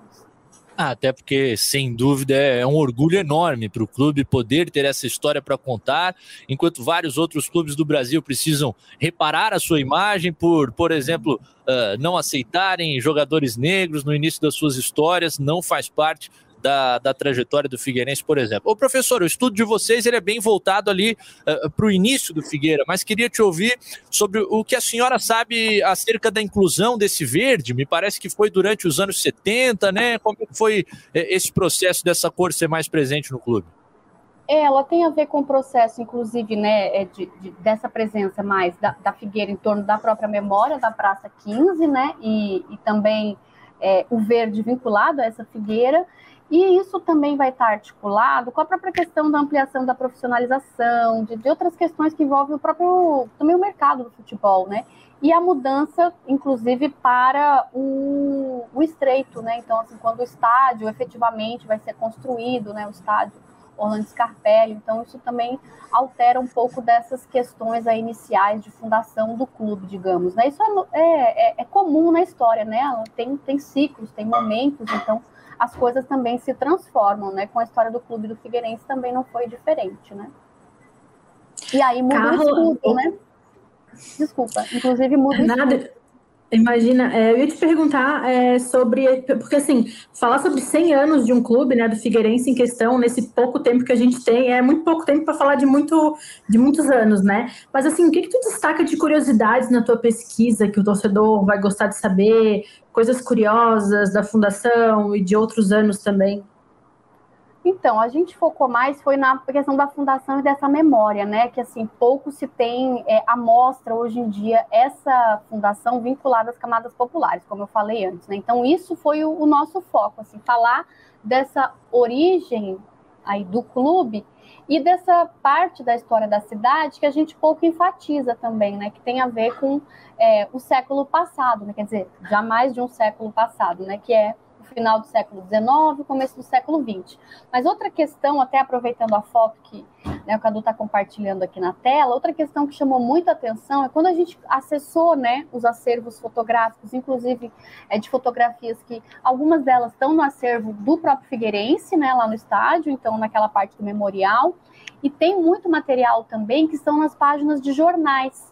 Então, como eu trabalhei com documentação de jornais, já pesquisando os anos 40, 50, a gente se depara com muitas fotos, né? É, registros desse clube e da sua diversidade, né? Então é um clube que a, o Havaí também vai, vai ter isso, né? Porque tem jogadores que vão jogar, inclusive, nos dois clubes, né? No Figueirense no Havaí, mas assim, vai aparecer muito essa questão da diversidade. Então a gente tem uma presença muito significativa de jogadores negros ao longo da história é, do Figueirense, né? Então essa foi uma questão que me chamou muito a atenção e foi algo muito interessante de abordar, né? Então foi uma dimensão que também nem sempre é muito falada, dada até a própria questão do racismo no Brasil e das experiências de racismo que a gente vê ainda hoje, infelizmente, no próprio futebol, né? Ah, muito, muito interessante mesmo. Aliás, eh, recomendo aí eh, ao nosso ouvinte que tiver a curiosidade que pesquise na, na internet esse artigo da, da professora Carla e também do professor Paulino. Se colocar lá o, o título do artigo, uh, no Google, que é Cidadania e Expectativas no Bairro da Figueira. Colocar o nome da professora Carla Hask e também do querido professor Paulino Cardoso, melhoras para ele que está doente. A gente tentou fazer um papo com o professor Paulino, ele infelizmente não tem condições nesse momento. Quem pesquisar lá pelo surgimento do Figueirense, bairro da Figueira, vai encontrar esse artigo acadêmico e, e um material de 23 páginas que para mim, assim, foi de abrir os olhos para algumas coisas que eu não conhecia da história do Furacão. Professora Carla Hask, muito obrigado pela sua gentileza, desde o distante Pará, para falar com a gente aqui em Floripa sobre o centenário do Furacão. E aí manda uma mensagem tua como torcedora também, tá todo mundo sofrendo, ninguém queria centenário na Série C. Será que esse teu Figueira melhora, professor? Então, obrigada, Cadu, pelo convite. Foi muito gostoso voltar né, a esses materiais escritos aí nos anos 2014, 2015 sobre o Figueirense. Dizer que, como torcedor, a gente sofre, mas depois a gente fica feliz de novo. A gente nunca desiste, né? Torcedor é aquele bicho que realmente sofre, sofre. Aí respira um pouco, fica mais aliviado, fica feliz e sempre acredita no seu time, né? Então eu acho que a gente não pode parar de acreditar, não. Mesmo com altos e baixos, né? O Figueirense continua sendo Figueirense, então tomando conta dos nossos corações, o mais querido. Professor. Cadu, Cadu, só deixa aproveitar antes da professora se despedir. É, tem a ver com o que a senhora acabou de falar agora. O que, que o Figueirense do momento, na Série C, do Campeonato Brasileiro em 2021 tem de lição que ele pode tirar do Figueirense de 1921? O que que a raiz do Figueirense pode ensinar para o Figueirense do momento? Eita, que Mirando essa futuro. pergunta, essa pergunta é boa, do final foi aquela que a aluno é, nossa, dá várias teses, né? Mas eu acho que assim, é, pensando nessa questão do centenário, né, é sempre um momento importante quando a gente pensa nessas datas que são marcos assim históricos, né? Então é sempre um momento de o time ficar fortalecido, né? Pensar na sua trajetória, pensar sempre na união, né? Então assim, eu acho que um time é isso, ele depende de várias pessoas, depende não só dos jogadores, mas de toda a sua equipe técnica, de todos os seus torcedores. Então, um clube vive é com isso tudo, né? Então, assim, diante, né, mesmo das dificuldades, tudo mais, mas eu acredito que se pensarmos com bastante carinho em cada ano, né, em cada década da história do Figueirense, a gente vai ver que a gente já nasceu como um time não só o mais querido, né, mas como um time também é, muito diverso e que sempre teve muitas expectativas, né, tal qual o bairro onde ele surgiu e a Florianópolis também é, em que surgiu. Então, eu acho que é, é isso que a gente não pode perder de vista. E que o amor dos torcedores do Figueirense é incondicional, seja nas alegrias ou nas tristezas também, né? Então a gente segue sempre é, acreditando. Professora Carla Rask, que é professora universitária no norte do país, na Unifespa, em Marabá, no estado do Pará. Muito obrigado por ter nos atendido, professora. Um bom fim de semana para ti e até a próxima, quem sabe, para a gente trocar mais um pouco de ideia sobre essas histórias. Com certeza. Obrigada, Cadu. Obrigada a toda a equipe aqui do Quatro em Campo. Então, foi um prazer estar com vocês. E obrigada a quem está em casa também nos acompanhando, né? Sexta-noite, falando de futebol. Espero que tomando uma cerveja bem gelada, apesar do frio que está em Santa Catarina, né? Então, acho que muito bom, muito obrigada. Quantos graus aí, professora? Casa dos 30 ou não? É, aqui tá. Eu tô com ventilador e eu continuo rosinha porque tá quente. Eu tava dando aula quase duas horas, então o calor tá bom. Eu tô só pensando naquela cervejinha gelada aqui também. Ah, só para você ficar com inveja, então, 17 graus, uma delícia aqui em Floripa na noite dessa sexta-feira, tá, Muito frio. Legal, obrigado à professora Carla Raski, que nos atendeu gentilmente aqui no nosso Quatro em Campo dessa sexta-feira, para a gente falar um pouquinho sobre história do Figueirense, é algo diferente da normalidade do nosso programa, mas acredito que até pelo momento do é bastante válido. E aí faço questão de deixar essa dica novamente para quem tiver interesse, pesquisar esse artigo acadêmico, vai encontrar uma situação muito interessante sobre a história do Figueirense Futebol Clube. A gente já está na prorrogação online, aquele esquema de, de reta final do programa, e é a hora, né? É o momento em que a Dani Valls coloca para fora todo o seu talento. Ela que é a maior cartoleira do estado de Santa Catarina. Vamos montar o nosso time aí para esse fim de semana para nos darmos bem na Liga Giro Total. O Maneca Cerveja Clube já tem 108 cartoletas para montar aqui o time. Cadu, Te... ah. Cadu, Cadu e companhia, tá no, que, tá, está aí com a gente ainda, nsctotal.com.br já temos é, uma publicação em que Dani Valsbury montou um time oh. para você para você ficar ligado aí nesse fim de semana. Hein? Cheio de dicas da Dani aí pra gente, para você imitar, ganhar as cartoletas e ir bem na sua liga. Então, nsctotal.com.br já tem um time lá, prontinho, do goleiro ao técnico. Ah, Umas dicas preciosas do final de semana. Mas, Cadu, muito obrigada pelo melhor cartoleira, né? Não é bem assim, não. A gente tenta. Mas tá difícil. Dani, vou aqui ó para aba escalação e quero começar a ouvir tuas dicas, já que você já colocou lá no NSC Total para a galera do Giro Total ah, as suas dicas de escalação para esse fim de semana. Eu ainda estou com aquele time que a gente montou na semana passada. Eu vendo todo mundo. O que que eu faço? Vende todo mundo. Que responsa, né? O time lá no NSC Total. Imagina se for mal. Semana que vem eu não vou dar mais dicas. É, por isso que a gente já tem que escalar um time muito próximo ao que você colocou no site, porque aí a gente já tem a corneta pronta para entregar ao final da rodada, né? Vamos começar pelo ataque, pela defesa, pelo técnico, por onde, Dani? Não, pelo ataque sempre, né? Porque o ataque a gente gasta um pouquinho mais. O Everton vai me ajudar. E é, o... deixar claro uma coisa, que essa rodada ainda a gente foca na valorização, né? Para ganhar muitas cartoletas. Eu, por exemplo, estou na casa dos 130 já, então já consigo escalar um time um pouco mais caro aí, mas por enquanto quero é, faturar bastante e chegar no mínimo a 180. Ó. Oh. Então, então para valorizar bastante, a dica dessa rodada é jogador barato e que tenha potencial de ir bem na rodada, de imitar. Por exemplo, o Hulk tá muito caro, né? 21 cartoletas, mas eu acho que contra o São Paulo seria uma boa ele.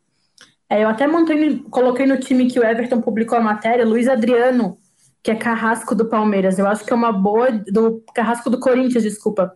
Eu acho que é uma boa dica para a rodada. Luiz Adriano, 10 cartoletas. O que, que vocês acham?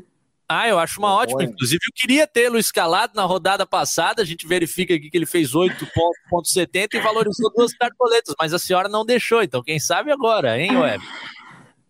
Cara, eu fui de Rony na rodada passada e o Rony está mantido no comando do ataque do Silas Fac, então.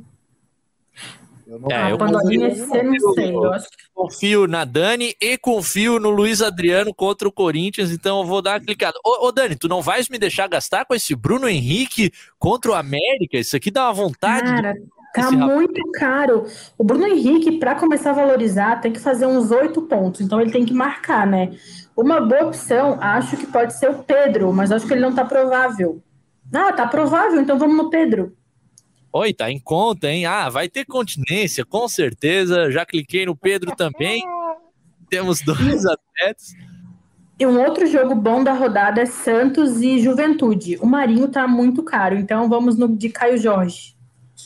Ah, eu fui no Caio Jorge na primeira rodada e não, não rolou legal. Será que não temos chance do Luciano? Olha o preço. Ah, Luciano.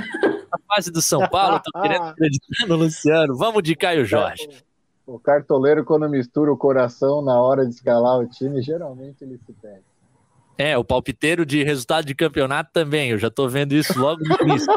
Ah, agora, nosso ataque tá montado, vamos pro meio de campo. O Pikachu tá custando 20, rapaz. Não Sim, tá. ele tem três Ele gols tem em três dois gols jogos. campeonato, cara. Nossa, não dá sem condição.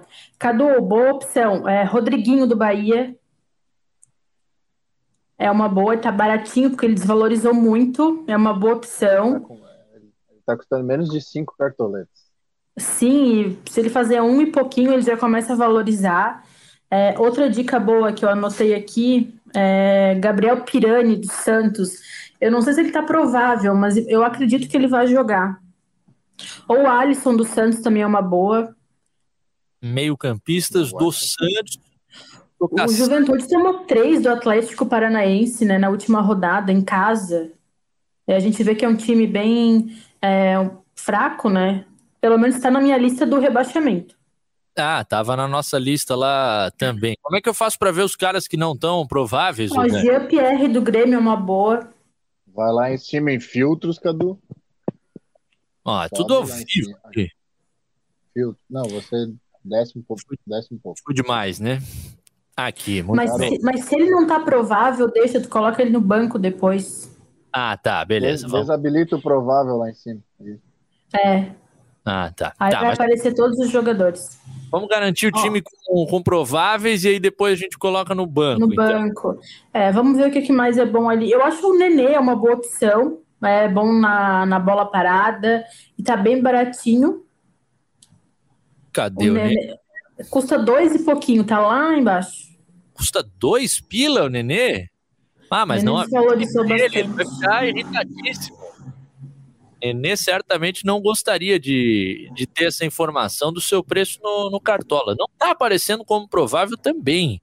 Será que eu errei? Então vamos escolher outro aqui. Os outros que eu coloquei também. Everton, o que que tu sugere aí?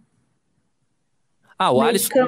Você falou do Alisson, temos mais o Alisson, falta só um meio-campista pra gente. Alguém O relativamente. Everton escolhe o outro, vamos lá. O meu meio, acho que eu tô indo de Rodriguinho, que a gente já botou, né? Sim. Isso. Luiz Henrique, cara. Luiz Henrique tá no meu time. Luiz Henrique do Fortaleza. Fortaleza joga É, em casa. Fortaleza tá em boa fase. Fortaleza, Fortaleza vem, tá em boa fase. Enfiou três no Ceará ontem na Copa do Brasil. Enfiou cinco no Inter, né? É, tá louco. Grande início de Série A do Campeonato Brasileiro do Fortaleza. Ganhou do Galo, ganhou do Inter. Vem aí ah, com tudo realmente nesse início de competição. A gente chega às laterais. Quais são as dicas de laterais, ô Dani Valls? Eu vou dar uma dica e o Everton dá outra, então. Mateuzinho do Flamengo. Mateuzinho do Flamengo. Eu gosto Cara, do e Felipe Luiz gosto. também, mas o Mateuzinho é mais barato e mais chance de valorizar. Felipe Luiz é já- o jogador mais escalado da rodada, tá? Então, só pra- Ah, tá muito em conta, hein? Contra o América, cara. Vou ter que Então clicar. vamos com fui ele. no vamos- bonde. Então, Eu fui no bonde com a galera. E se todo mundo tá indo com o Felipe Luiz, eu tô indo com o Felipe Luiz também. ó, o Vitor Luiz do Palmeiras é uma boa também. É verdade. Tá hein? em conta. É Arana, Arana é caro, né? Não, mas É, eu go- gostei, do- gostei da ideia de Vitor Luiz. Preço. Vou colocar um manezinho na lista É, Opa. Luiz Felipe, Luiz Felipe do Santos, acho que jogou no Havaí, se eu não me engano, né? Luiz Felipe aqui tá baratíssimo a 3,72, tá no nosso time, se credencia a entrar no grupo. E aí, Everton? O Cadu vai emprestar a cartoleta aí, né? Porque ele montou o time todo, tá sobrando 50, hein? É, é, quem monta é o time e a Léo Dani. A valorização, não sei o quê, então Ó, vamos. eu, para essa rodada, eu tô pensando 100% em valorização, o que vier de pontuação é lucro, porque ano passado eu sofri muito com cartoleta, era toda rodada é, chorando para comprar jogador. Então esse ano é valorizar.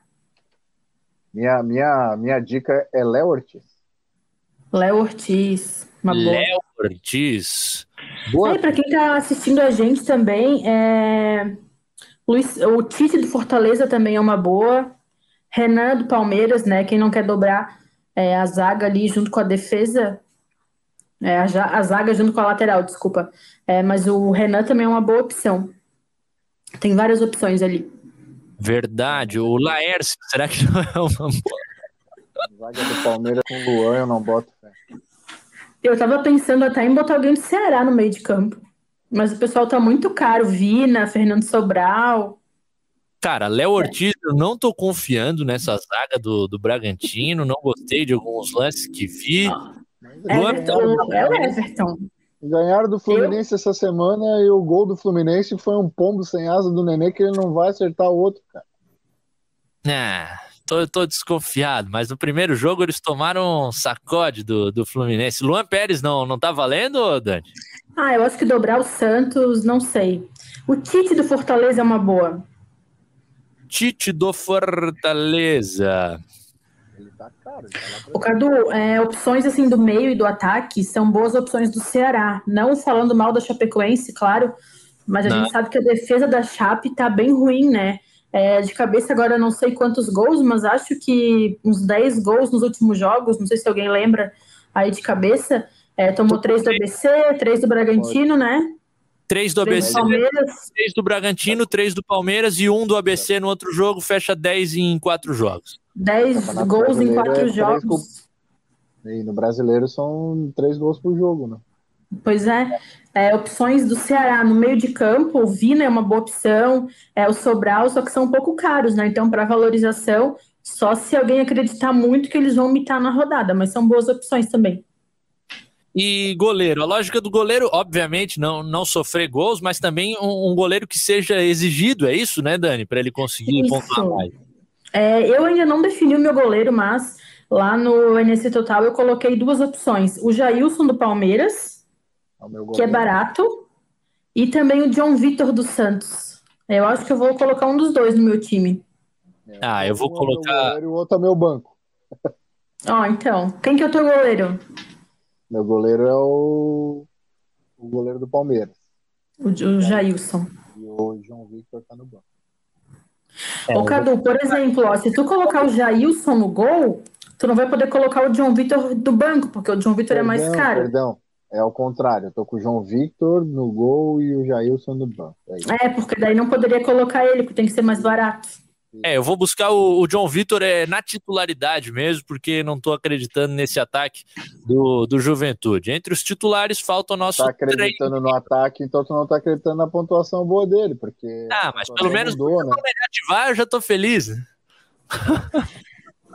Técnico, eu acho que um técnico que vai bem na rodada vai ser o técnico do Santos. É, ac- acredito eu que seja o jogo mais fácil. Fácil não, né? Não, jogo do Brasileirão nenhum é fácil. Mas a gente tá vendo o Juventude nos últimos jogos, então eu acredito que o Fernando Diniz seja uma boa opção para rodada. E é baratinho, 4,96. Ô, tu queres que eu coloque o Diniz? Aí tu tá me quebrando, hein, Dani? O que, que tem mais aí de barato? Vamos ver, desce aí. Lisca, Jair, Lothar. Quem tu acha desse ali que vai ganhar? O Fernando Diniz é o primeiro da lista. É, o Fernando, Fernando Diniz é o mais barato que a gente acredita que possa Ou ganhar. talvez o técnico do Bahia, que o Ju Internacional não tá em boa fase, né? A gente. Pô, tem uma decisão delicada agora, que é o capitão. Luiz Adriano ou Pedro, velho? Deixa o pessoal escolher no chat. Em Ah, chat, o pessoal- gente, Isso. Enquanto a gente escolhe o banco, quem que eu boto de capitão? Será que eu vou de Pedro ou de Luiz Adriano? Quem é que vai pontuar melhor nessa rodada? Me ajudem, por favor. A gente vai para o banco de reservas, dá para colocar cinco, Dani. É, uma de cada posição, tipo, ó, tem que ser jogadores mais baratos que o teu último titular. Ah, é, Wellington Paulista, Paulista é excelente opção aqui para banco de reservas, hein? vamos pro meio campo. Contra o esporte, meio de campo, mais baratos do que os nossos. Ah, aqui vai ser complicado, porque a gente já deu uma pelada aí nos preços dos, dos titulares. Será Vai. o Luan? Vai descendo aí, que tá feio o negócio. O Luan, para desvalorizar, também tem que fazer algo muito ruim, né? Valendo a 2,37. Johnny, Johnny, Johnny. Moisés Nossa. Ribeiro. Não tá bom o negócio. Ah, eu vou arriscar o Luan, porque ele vai ficar no meu banco e, e banco de reservas é mais tranquilo. Aí se o Luan entra e faz gol, vai quebrar com a tua defesa, né? Vitor Luiz aí. Ah, isso é, é verdade. Mas tá no banco e. Se o Luan entrar, se o Luan entrar e fazer gol, subam os morros. É. Tem algo muito, muito diferente acontecendo. o, o zagueiro do, do Galo ali, o que, que tu acha? Igor Rabelo. Tu É acha bom. que o São Paulo vai fazer gol? Ah, difícil, né? Nessa fase atual tá difícil. Não tem o 4 de julho pela frente, aí tudo se torna mais complicado. Ó, o Bruno Pacheco, o famoso cabeça de lâmpada, como dizia um amigo nosso, tá no banco de reservas aqui contra a Bruno Chape. Pacheco era muito bom na Chapecoense, assistências. Claro, me recordo bem. Nossa, saudades do Everaldo na Chape. Lei, lei do ex fortíssima pro Bruno Pacheco aí, hein? Candidatíssimo a lei do ex, o Bruno Pacheco. Verdade, verdade. Ah, pior que gol de lateral é complicado. E o nosso goleiro, o banco, já tá bem declarado aqui que seria o Jailson. Precisamos dar a capitania. O Rony Peters está dizendo que é Luiz Adriano, vai fazer um gol choradinho aos 22 do segundo tempo. Eu gosto dessas previsões exatas, assim, não é aquela Parece previsão. o Jorge Júnior. Só Isso, falta é. de pênalti. Pedro, um a um. Vamos ver quem chega cinco primeiro. Ah, tá complicado. A galera já tá com sono a essa altura da, da sexta-feira. Eu vou escolher. Eu vou escolher o Pedro, que é um adversário mais tranquilo, não é clássico. Estou pronto para mitar. Estou escalado, graças a Dani Valls. E qual é a liga para a galera se conectar, Dani? Liga Giro Total. Sabe quem é o líder lá ou não tens em mãos nesse momento? Ah, agora não tenho em mãos. Ah, que eu já te digo, hein? Ah, o Everton pega aí. Everton vai buscar essa informação pra gente. A gente já tá na finaleira do nosso quatro em campo. Deixa eu dar uma olhada aqui pro. Bruno Oliveira. Seu Bruno Oliveira, líder da liga com 152,13 Nossa. pontos acumulados.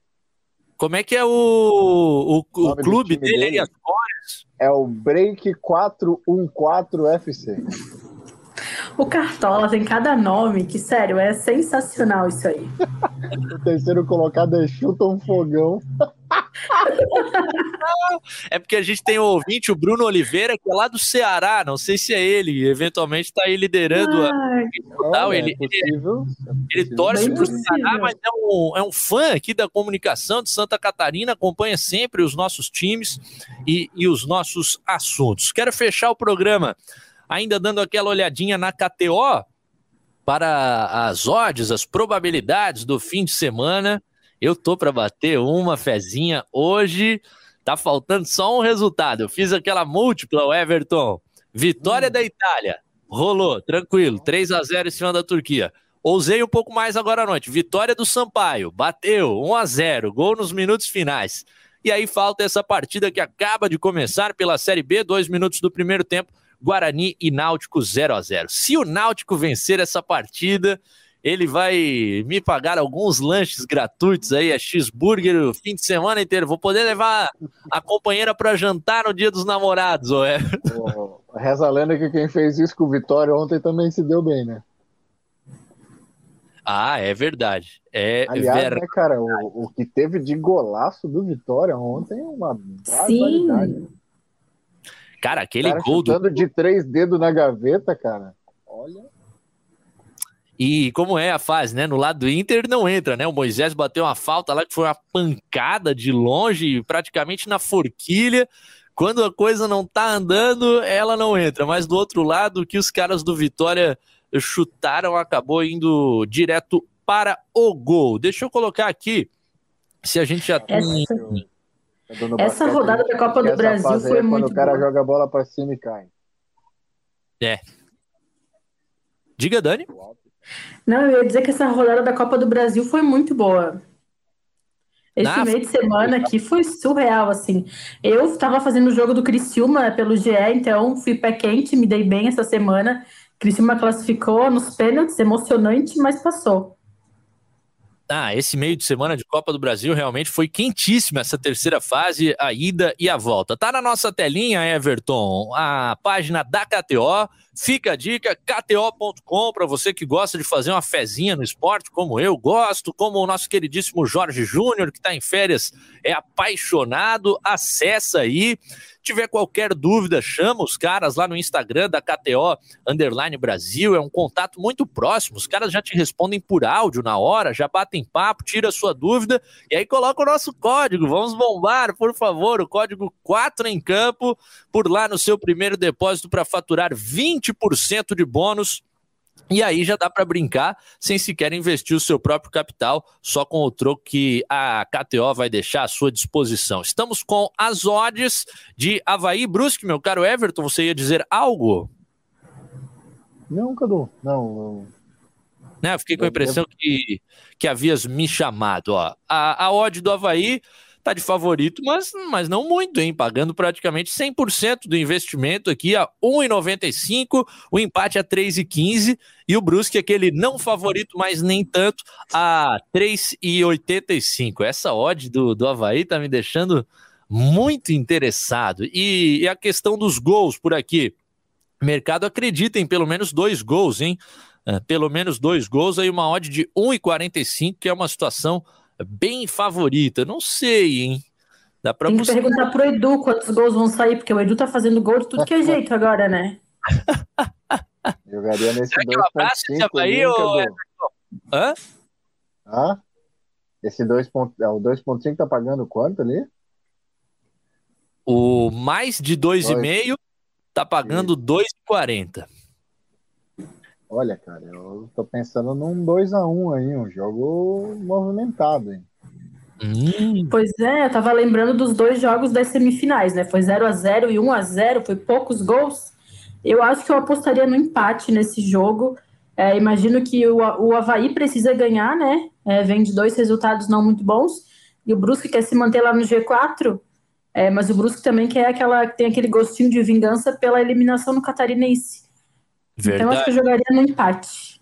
Ó, o ambos, que o nosso Jorge Júnior ama, tá pagando mais do que 100% aqui, tá 2,10 a odd do ambos. Mercado Acho é não uma tá boa. muito no, no ambos marcam. Eu tô achando que é uma boa, é seco no Havaí. Eu acho que vai ser o que eu vou abraçar, fazer a minha fezinha aqui na KTO e na segunda-feira a gente discute os resultados, ainda na minha esperança de que o Náutico vença essa noite para que eu tenha um fim de semana maravilhoso e espetacular. Meus queridíssimos, mais uma vez que o nosso 4 em campo termina depois do horário. Diga aí, Everton. Acabei de ver que o André é um dos poucos, se não o único jogador, André, sendo o atacante do esporte, que aparece com máscara na foto do cartão. André Balada? É, ele brigou com o Led Carmona essa semana, então eu não vou chamar mais ele de André Balada. O que, que aconteceu? Não vi. Porque o Led Carmona chamou ele de André Balada, ele foi no Twitter dizer que Ah! o Honda não conhece ele para poder chamá-lo de André Balada.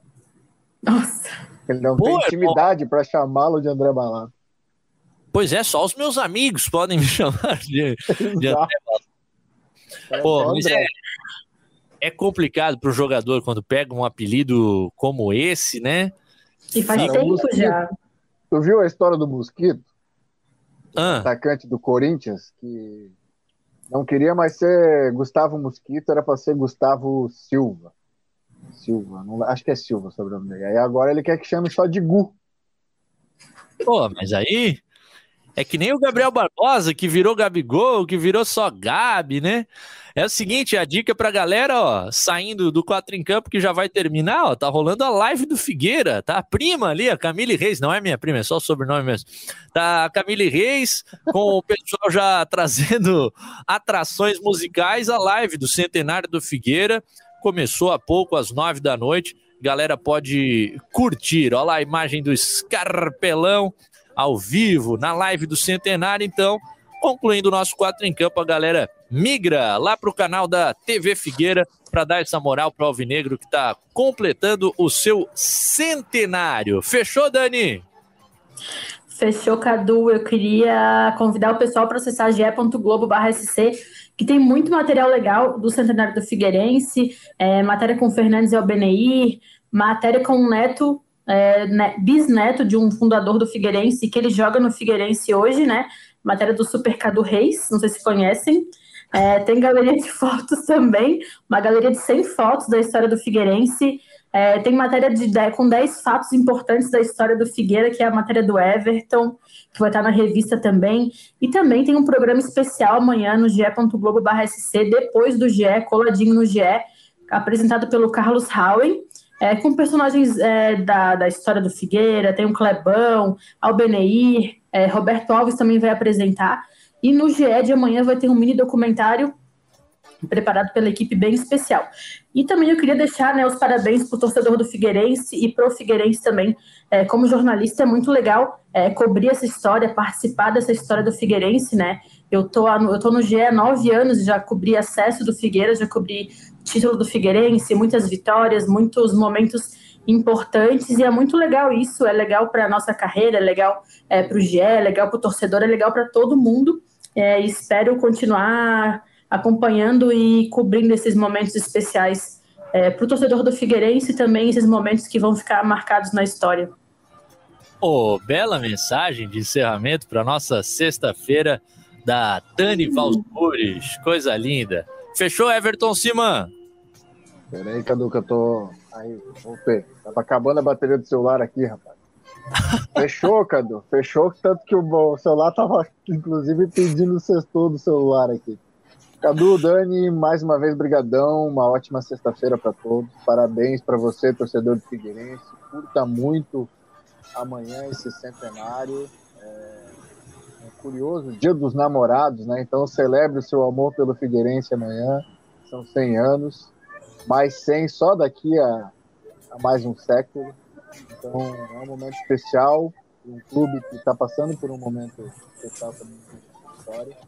E como disse a professora, que de repente o Sul Figueira de 1921 sirva de inspiração aí para esse de 2021 voltar a trazer os dias de glória para a torcida alvinegra aqui Um abraço, um ótimo final de semana e até mais, galera. Com certeza. E aí fica a dica também para comprarem o Diário Catarinense desse fim de semana e conferirem esse material especial que Everton Cima e eu construímos juntos para marcar o centenário do Figueirense também nas páginas do DC. Da minha parte, né, gente? Pô, até até difícil falar, só posso agradecer, cara. Figueirense Futebol Clube, que eu tive a honra de ser setorista durante três temporadas, a comunidade do Figueirense que tão bem me aceitou durante todos esses anos, os profissionais, os dirigentes, os jogadores, os torcedores, os ídolos com quem eu tive a oportunidade de construir relações aí durante esses últimos anos. Tem vários novos amigos alvinegros construídos durante essa passagem. Um orgulho imenso ter acompanhado três anos do Figueirense Futebol Clube todos os dias que eu acordava e ia dormir com a missão de saber o que estava acontecendo e de poder comunicar para todas as pessoas. Foi um período de muito crescimento para mim também. Figueirense já me fez viajar esse país inteiro, de, de Pelotas, no Rio Grande do Sul, a Belém do Pará, para acompanhá-lo e com o microfone da CBN Diário contar as histórias para os torcedores. Então, uma honra imensa ter visto pelo menos uma parte desses 100 anos. Parabéns, Figueirense Futebol Clube, parabéns, torcedor alvinegro. Comemora que o teu time é gigante e tomara que volte aquele cenário que ele já ocupou tão bem e dando tanto orgulho para os alvinegros. Coisa linda, raça. Fechou? Quatro em Campo volta na segunda-feira, oito da noite. Quebra tudo!